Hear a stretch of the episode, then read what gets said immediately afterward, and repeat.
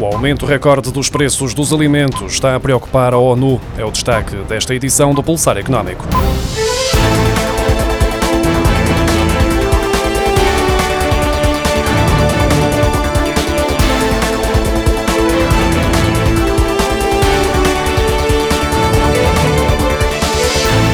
A subida dos preços dos produtos alimentares importados está a preocupar a Organização das Nações Unidas no que diz respeito à capacidade dos países e consumidores mais pobres se alimentarem. A FAO, a Agência da ONU para a Agricultura e Alimentação, divulgou um relatório onde refere que a subida rápida dos preços dos produtos alimentares e da energia coloca importantes dificuldades aos países e aos consumidores mais pobres que gastam parte importante dos seus rendimentos nestes produtos de primeira necessidade.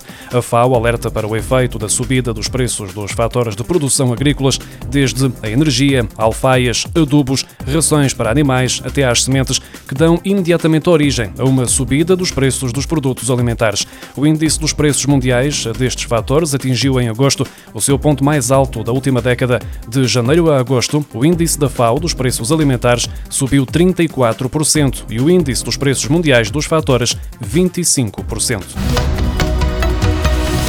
países produtores de café estão a registrar problemas que resultam das más condições meteorológicas, dos custos mais elevados com fertilizantes e às dificuldades no transporte, o que está a colocar o preço da matéria-prima em máximos que já não eram registados há sete anos.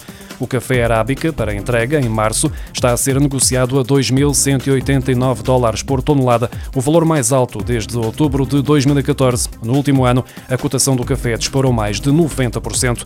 O Brasil, que é o maior produtor, está a enfrentar uma queda abrupta na produção depois da seca e da geada terem destruído as árvores, enquanto a Colômbia, o segundo maior fornecedor do café arábica, lida com o excesso de chuva que está a condicionar a atividade e a ameaçar trazer doenças às plantas, isto somar ao aumento dos preços dos fertilizantes e com os elevados custos de transporte, perante a falta de navios porta-contentores que está a criar entraves à exportação dos grãos, uma situação que ameaça refletir-se na carteira do consumidor final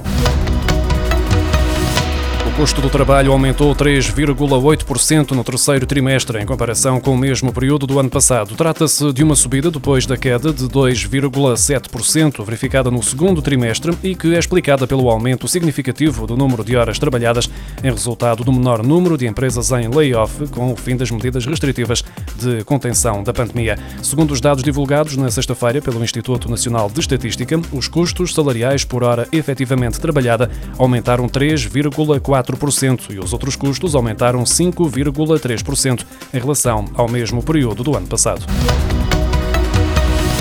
A produção industrial cresceu em setembro 5,2% na zona euro e 5% na União Europeia, face ao mesmo mês de 2020, com Portugal a registrar uma queda de 4,8%, a segunda maior entre os Estados-membros, segundo os dados do Eurostat. As maiores subidas foram registadas na Irlanda, com 45,4%, na Bélgica, com 23,1% e na Lituânia, com 19,6%, enquanto as principais quedas foram observadas na Eslováquia, com menos 4,9%. 9%, em Portugal, com menos 4,8%, e na República Checa, que registrou uma queda de 4%.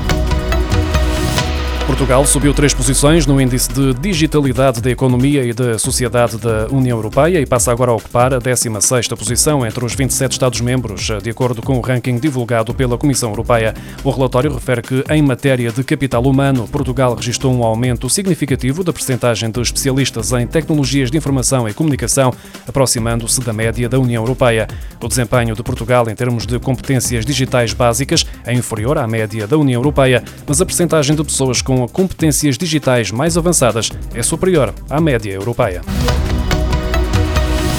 Depois dos adiamentos verificados no ano passado, com o levantamento das restrições que impediam a realização de casamentos e o avançar do plano de vacinação contra a Covid-19, a realização deste tipo de cerimónias tem vindo a recuperar. Só em setembro foram contabilizadas 4.430 cerimónias, quase o dobro do número verificado no mesmo mês de 2020, de acordo com os dados agora divulgados pelo Instituto Nacional de Estatística. No acumulado do ano, entre janeiro e setembro de 2021, foram realizados 21.911 casamentos o que representa mais 8.293 cerimónias do que no mesmo período do ano passado. Neste mesmo período, foram realizados mais casamentos do que em todo o ano de 2020, quando foram registadas 18.802 cerimónias. Ainda assim, estes números continuam abaixo dos verificados no ano anterior à pandemia, tendo sido realizados entre janeiro e setembro de 2021 menos 4.353 casamentos que no mesmo período de 2019. As empresas de táxis e de autocarros já podem pedir o apoio do Fundo Ambiental para minimizar a subida dos preços dos combustíveis. Trata-se de um apoio correspondente a 10 cêntimos por litro, num montante máximo de 190 euros por mês por cada táxi, tendo por base um consumo de 380 litros mensais. No caso dos autocarros, o valor do apoio por veículo é de 1.050 euros por mês, tendo como referência o consumo de 2.100 litros de combustível mensais. A medida é válida no período compreendido entre 1 de de novembro de 2021 e 31 de março de 2022. O apoio é pago antecipadamente e de uma só vez e as empresas devem preencher um formulário de inscrição que foi disponibilizado na sexta-feira no site do Fundo Ambiental. As candidaturas terminam a 30 de novembro.